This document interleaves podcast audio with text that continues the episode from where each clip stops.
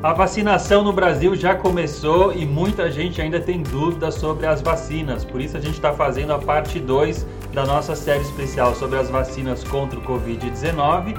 E nesse vídeo eu trago para vocês as últimas atualizações sobre as vacinas disponíveis. Vou falar também sobre as diferentes tecnologias utilizadas, suas vantagens e desvantagens, e também quais são as vacinas que estão já disponíveis sendo aplicadas nos países e em especial quais já estão aqui no Brasil. Fica ligado com a gente.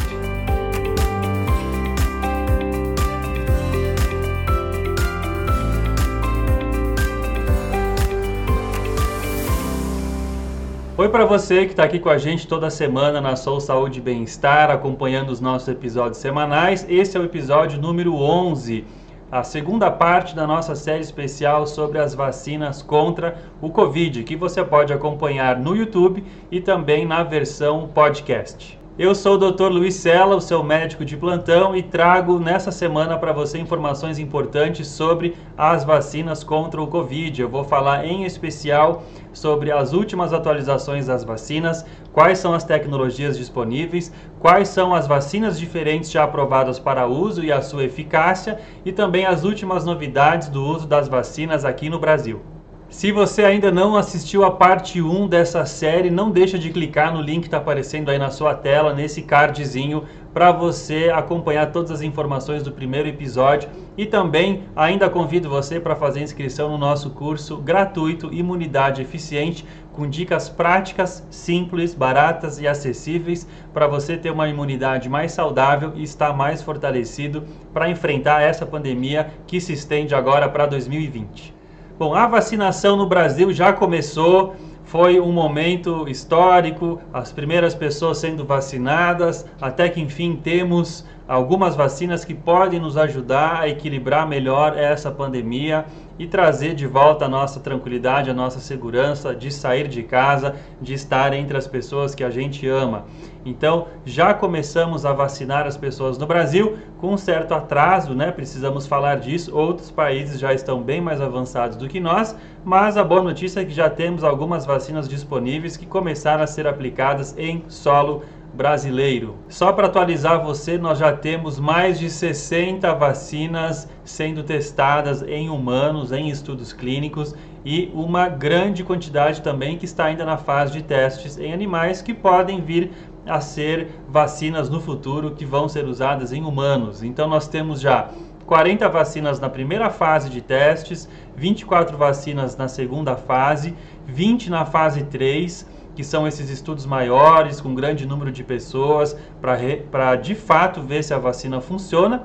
Já temos oito aprovadas de forma limitada, né, para uso emergencial em muitos países, e duas que já estão completamente aprovadas para uso, e uma abandonada, que é a vacina australiana. Muita gente está com dúvidas sobre os tipos diferentes de vacinas, então vou falar para vocês sobre as diferentes tecnologias que estão sendo usadas. Tem pelo menos três tecnologias diferentes sendo usadas em vacinas e que já estão sendo aplicadas em seres humanos. Então, a primeira tecnologia é a tecnologia do vírus inativado.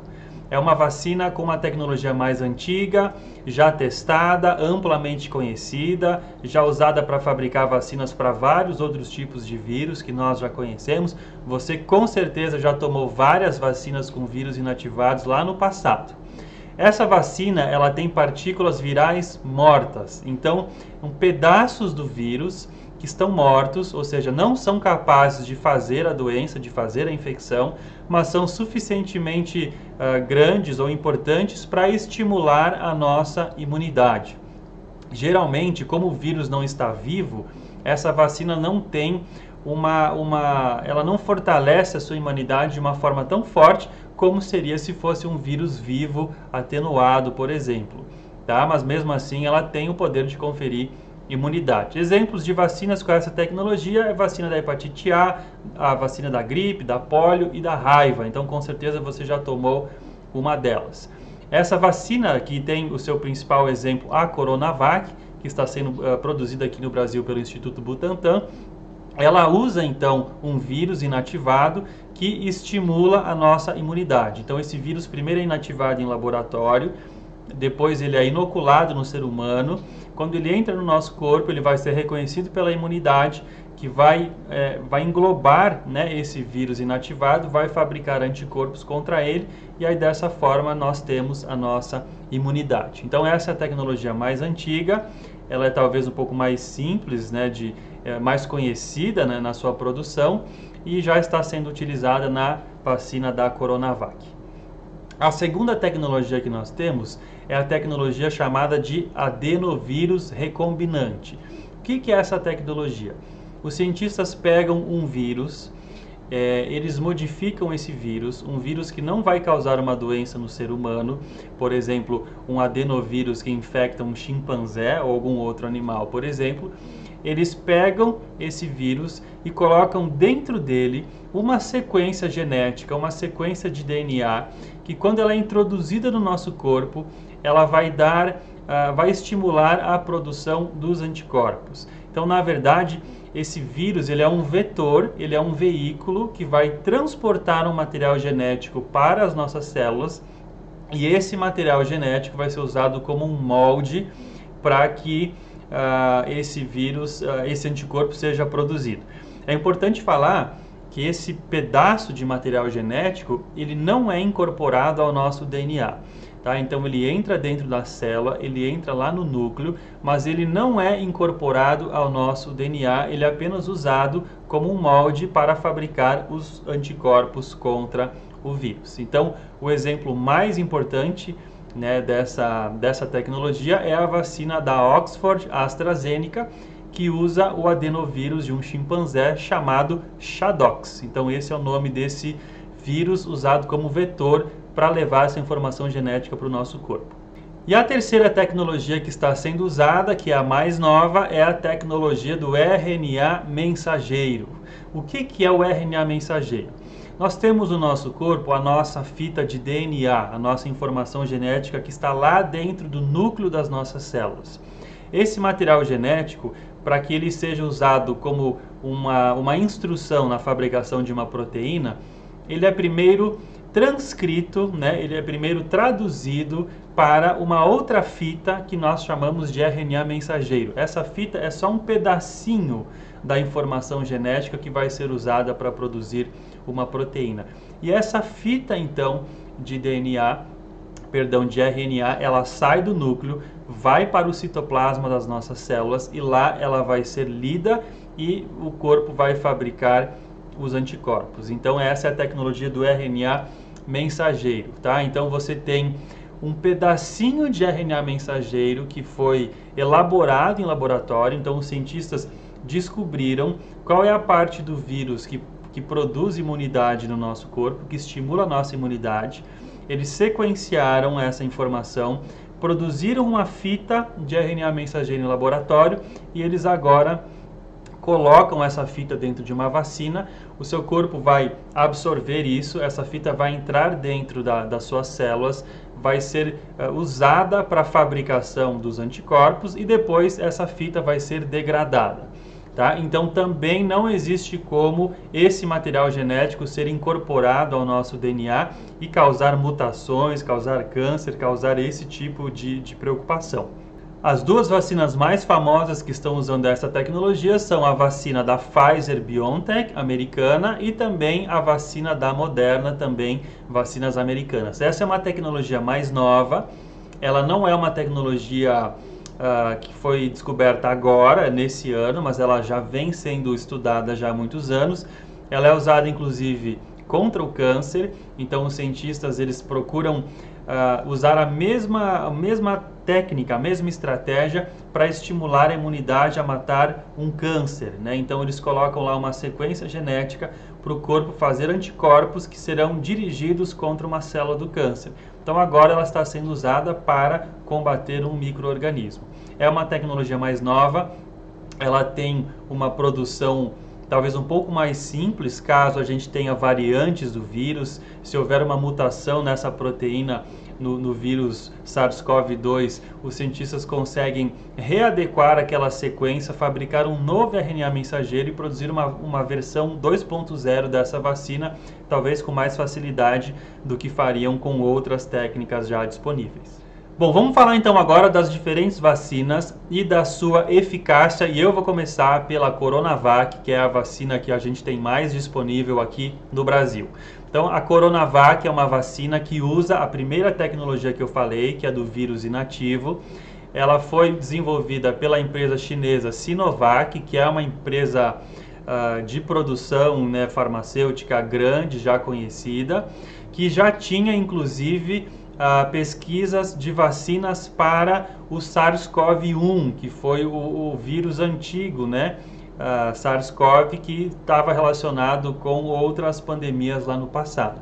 Então eles já tinham imunizantes contra essa vacina antiga, contra esse vírus antigo, então eles foram readaptando para fazer uma vacina para o SARS-CoV-2. Por isso que tão precocemente, né, já por volta de abril, eles já tinham material para ser testado e fizeram uma parceria então com o Instituto Butantan, que é aqui no Brasil, para que o Instituto Butantan ajudasse nos testes clínicos e também na produção dessa vacina. Então, ela, ela, é administrada em duas doses. Você tem uma dose hoje, você espera duas semanas e faz a segunda dose. Ela é uma injeção muscular e ela precisa ficar apenas refrigerada. Então, como uma vacina que a gente já conhece, ela tem um manuseio e uma, um armazenamento um pouco mais simples do que algumas outras que eu vou falar. Ela já está aprovada para uso limitado em alguns países então, aqui no Brasil, na Turquia, na China e na Indonésia. Então, esses são os países que já aprovaram essa vacina para começar a aplicar na sua população. E ela tem sido alvo de algumas controvérsias porque ela tem uma eficácia menor do que as outras vacinas. Então, inicialmente, no ano passado, o Brasil reportou que ela tinha uma eficácia acima de 50% que é o mínimo recomendado pelas organizações não governamentais, né, própria Anvisa e também OMS. Então não se deu assim números, dados mais precisos ou detalhes, simplesmente eles falaram que ela tinha uma eficácia acima do que era o, o exigido pelos órgãos. Depois eles reportaram que ela tinha uma eficácia de 78%. Nenhum dos voluntários na fase 3 desenvolveu a doença moderada ou grave.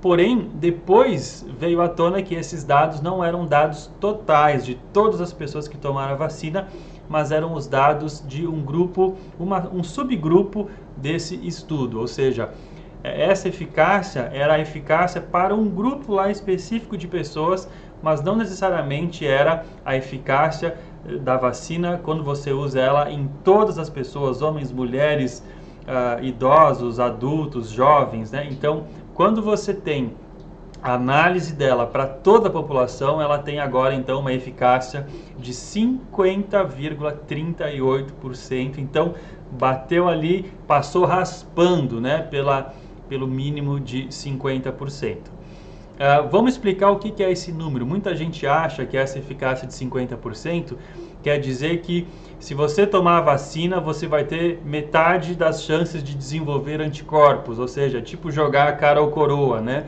Se duas pessoas forem vacinadas, um casal, por exemplo, talvez um desenvolva e o outro não. Não, não é isso que é eficácia. Essa eficácia quer dizer que se você aplicar essa vacina em toda a população, você vai conseguir reduzir em 50% o número de casos. E não só reduzir o número de casos, como os estudos dessa vacina mostraram que houve uma grande diminuição nos casos moderados e mais graves. Tá? Então você ainda vai ter pessoas desenvolvendo Covid, mas casos mais, gra mais graves serão prevenidos e você vai ter então uma diminuição da mortalidade. Pelo menos é o que se espera. O que, que há de crítica ainda nisso? Todos esses dados foram divulgados de uma forma uh, meio que extraoficial, não foram publicados numa revista científica, os bancos de dados não estão disponíveis para que outros cientistas avaliem, como é o caso de outras vacinas que foram publicadas em revistas médicas internacionais. E os países europeus e o próprio Estados Unidos não estão comprando essa vacina. Então há um certo pé atrás em relação a essa vacina Coronavac, tá?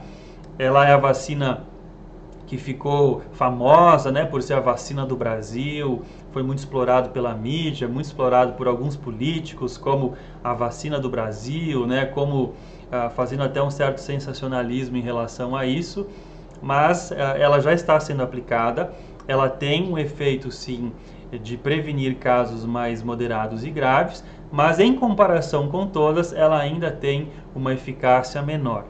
Tá? Então, ela pode sim ser tomada pela população, ela passou nos testes, mas a sua eficácia global é menor do que as outras opções que existem por aí. A segunda vacina que eu vou falar para vocês é a vacina da Universidade de Oxford, em parceria com o laboratório AstraZeneca. Essa vacina se chama AZD 1222. Ela usa a tecnologia do adenovírus recombinante, aquela segunda tecnologia que eu falei para vocês, e ela também é aplicada em duas doses na forma intramuscular, só que essa com quatro semanas de intervalo. O armazenamento dela também é sob refrigeração, tá? Então também um pouquinho mais simples do que as próximas que eu vou falar para vocês. Ela já está sendo usada em alguns países, né? Ela foi aprovada para uso emergencial aqui no Brasil, mas também México, El Salvador, na própria Grã-Bretanha, na Índia e vários países ali próximos à Índia. Então já é uma vacina que está sendo aplicada em muitos e muitos países. Ela tem uma eficácia de 62 a 90%, dependendo da dose que for utilizada. Vou explicar isso melhor para vocês. Em 6 de setembro do ano passado, de 2020, os estudos eles foram interrompidos para investigar um voluntário que desenvolveu uma doença chamada mielite transversa, né, uma doença autoimune onde o sistema de defesa vai lá e ataca a medula óssea. Então, uh, todo mundo ficou assim com medo, porque se isso fosse uma reação grave causada pela vacina, uh, talvez essa vacina fosse, os testes fossem suspensos, essa vacina fosse retirada do mercado antes de ser lançada. Então todo mundo ficou em pânico, só que depois eles continuaram, mais ou menos um mês depois, continuaram os estudos, talvez porque verificaram que, que não estava diretamente relacionado à vacina. Durante os testes aqui no Brasil também houve uma certa controvérsia porque uma pessoa faleceu durante a fase de testes. Então ficou todo mundo né, com medo, será que foi a vacina? Depois, provavelmente, eh, eles perceberam que, que essa pessoa morreu, estava no grupo placebo, o grupo que não tomou a vacina e que tomou né, uma, uma vacina fake, uma vacina de mentira, e aí eles seguiram o estudo adiante. Provavelmente, se essa pessoa tivesse morrido em função da vacina, os testes teriam sido parados ou a gente realmente teria tido mais informações sobre isso. Essa vacina ela teve uma eficácia de 90% quando você usa metade da dose na primeira aplicação e a dose inteira na segunda aplicação, ou 62% quando você usa as duas doses inteiras. É interessante que esses dados foram encontrados meio por acaso, porque não era o plano aplicar meia dose. Houve um erro lá no, no cálculo do volume da vacina e algumas pessoas receberam uma dose pela metade. Só que essa dose pela metade na primeira aplicação foi mais eficiente do que a dose completa, porque os cientistas acreditaram que essa dose menor inicial ela, ela ela se pareceu mais com a infecção de verdade, né? onde você tem uma carga viral que vai aumentando aos poucos.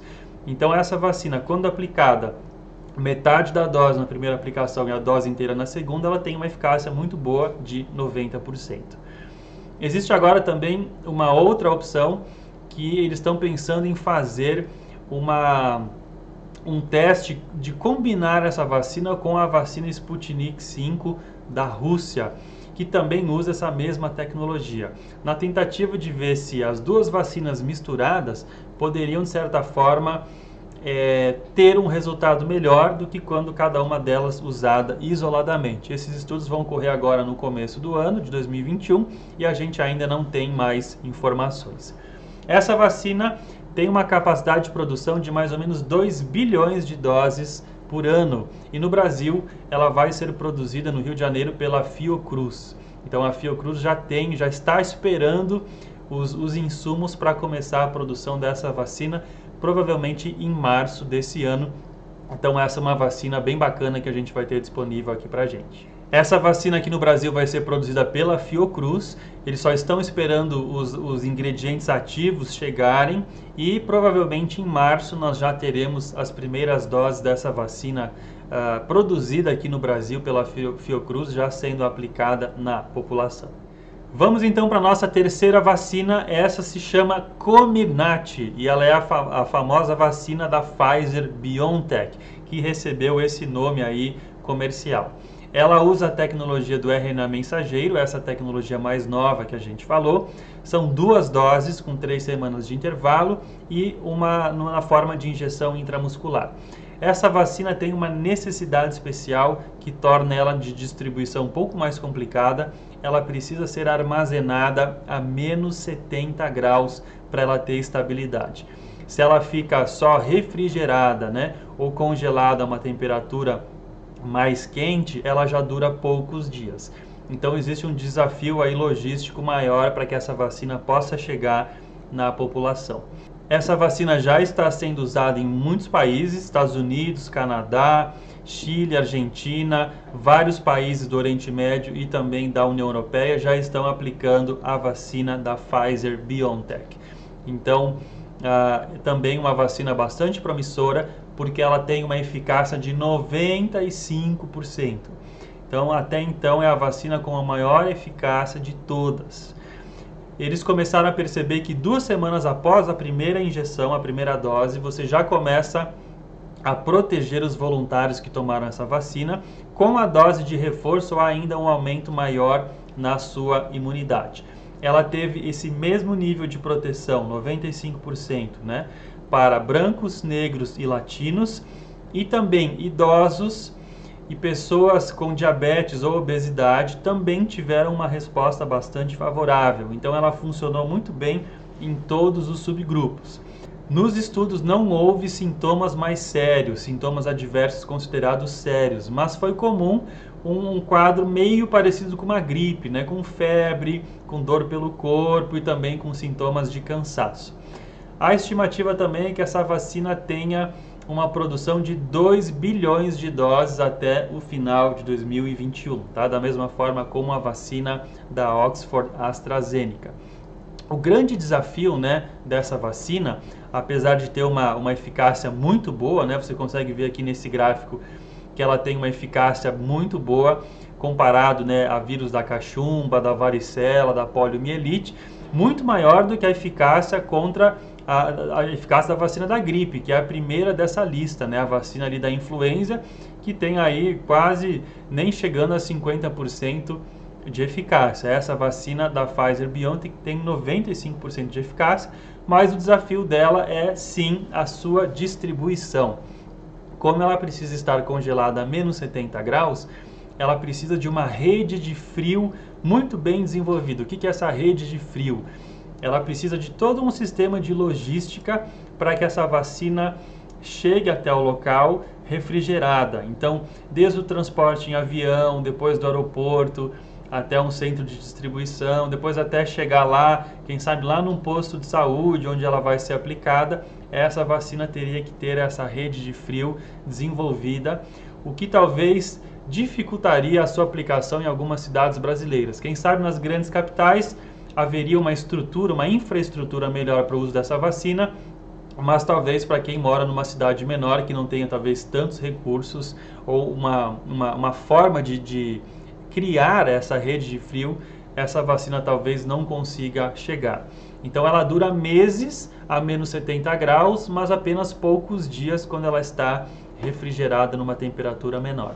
Então uma vacina muito boa, muito eficaz, mas tem essa dificuldade na sua distribuição.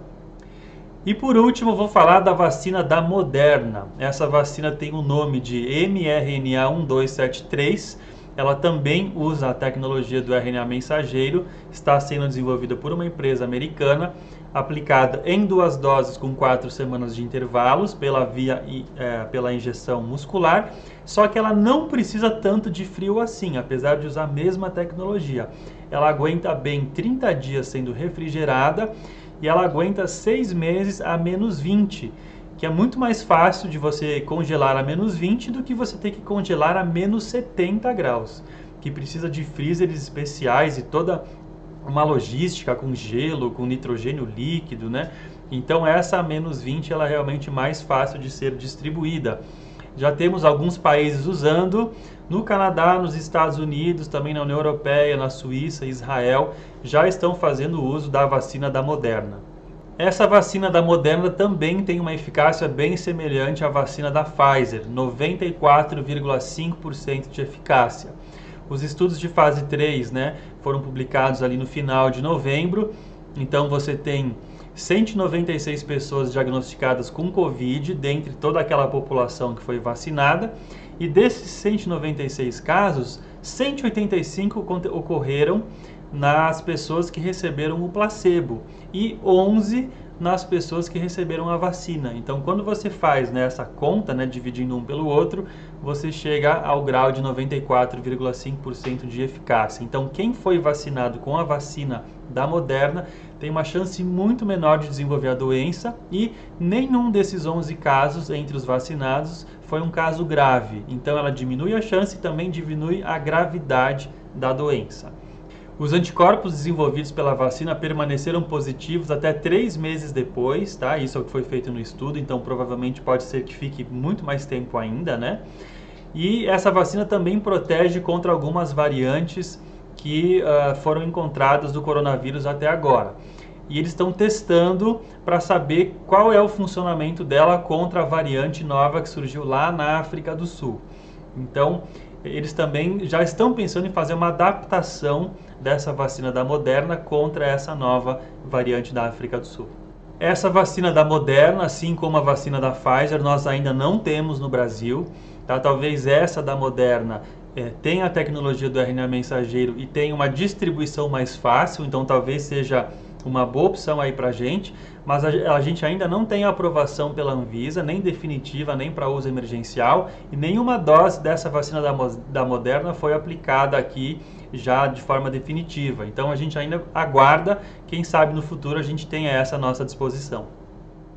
E agora, para encerrar esse vídeo, vou dar um pouco das últimas notícias sobre o processo de vacinação que está ocorrendo no Brasil e no mundo. Nós já tivemos 65 milhões de doses de vacina aplicadas. Alguns países estão mais à frente, outros países estão mais atrasados. Então, a gente vê aí que os Estados Unidos, a Inglaterra, também Israel, são países que estão mais avançados na sua campanha de vacinação e o Brasil até agora já deu mais ou menos 176 mil doses para a sua população, só que isso diluído, né, entre 200 e tantos milhões de pessoas ainda é uma pequena, uma, uma parcela muito, muito pequena da população que foi vacinada. Nós temos hoje no mundo sendo aplicados em média 3,38 milhões de doses todos os dias, tá? E esses, esses números devem crescer cada vez mais quanto mais países apliquem a sua vacina. O Brasil acabou de receber 2 milhões de doses da vacina da Oxford da AstraZeneca, que chegaram na semana passada, já foram liberados e agora vão ser aplicados na população. Nós temos também a, a vacina da Oxford AstraZeneca, que será produzida pela Fiocruz, como eu falei. Então, em março, se Deus quiser, já teve, teremos as primeiras doses. O Instituto Butantan, que está produzindo a vacina Coronavac, também já entregou o seu segundo lote para as agências reguladoras e também vai começar a ser aplicado agora. E no total, então, a gente tem 6 milhões de doses da Coronavac disponíveis, mais essas 2 milhões de doses aí da vacina da Oxford da AstraZeneca então o Brasil está começando ainda né, o seu processo de vacinação com uma pequena parcela da população. Segundo informações divulgadas em dezembro, nós teremos no Brasil a expectativa de ter 70 milhões de doses aí nos primeiros 4, 5, 6 meses do ano. Então, até abril, maio, a expectativa é que nós tenhamos disponíveis 70 milhões de doses das vacinas, o que daria para vacinar 35 milhões de brasileiros. Quem vai ter prioridade, de acordo com o Plano Nacional de Vacinação do governo, são os trabalhadores da saúde, que estão ali na linha de frente contra o Covid, pessoas idosas, mais de 60 anos, que estão institucionalizadas, pessoas também institucionalizadas, mas com alguma deficiência, né? Então, mesmo adultos jovens, mas que têm alguma deficiência, e também a população indígena que esteja vivendo em terras indígenas. Então, esse é um primeiro grupo e à medida que mais doses vão chegando, essas prioridades serão ampliadas para a inclusão de novos grupos à medida que a gente vai tendo as fases dessa campanha de vacinação aqui no Brasil. Segundo o Ministério da Saúde, nós temos contratos para mais de 354 milhões de doses de vacinas para 2021, já garantidas, né? Então, a Fiocruz produziria 254 milhões de doses da vacina da Oxford AstraZeneca, o Instituto Butantan faria 100 milhões de doses da Coronavac, a gente também uh, vai adquirir em torno de 42 milhões de doses pelo programa COVAX, que é esse acordo né, da Organização Mundial de Saúde para que as vacinas sejam distribuídas de forma igualitária né, entre todas as nações. E também ainda tem outras vacinas que estão no radar, que eu não mencionei aqui. Tem a vacina Sputnik 5 da Rússia, tem a, outras vacinas americanas, né, da Pfizer, da Moderna, que ainda não estão contempladas nestes números. Então a expectativa é que em 2021 uma boa parcela da população seja vacinada, talvez não todo mundo, mas pelo menos já temos, já temos aí alguma esperança. Isso se nada der errado e se os prazos não forem furados ou se alguma coisa acontecer no meio do caminho que alguma dessas vacinas seja retirada do mercado. Esperamos que isso não aconteça. Então, em resumo, vacinas existem, a eficácia foi comprovada nos estudos, a verdadeira eficácia vai ser vista agora, quando a gente está aplicando isso em larga escala. A grande questão é produção, logística e administração dessas vacinas. A gente viu alguns atrasos de produção, a, a, o laboratório lá na, na Índia pegou fogo, Uh, atrasos às vezes nos voos para trazer, atrasos buro burocráticos, quem sabe atrasos por motivos políticos também. Então, precisamos da produção, precisamos de uma, de uma logística eficaz para que essa vacina chegue até as pessoas nas suas cidades, lá nos seus postos de saúde e que elas sejam administradas, precisa de agulha, de seringa, de tudo, né? Então, realmente um esforço muito grande, a maior campanha de vacinação mundial que já ocorreu.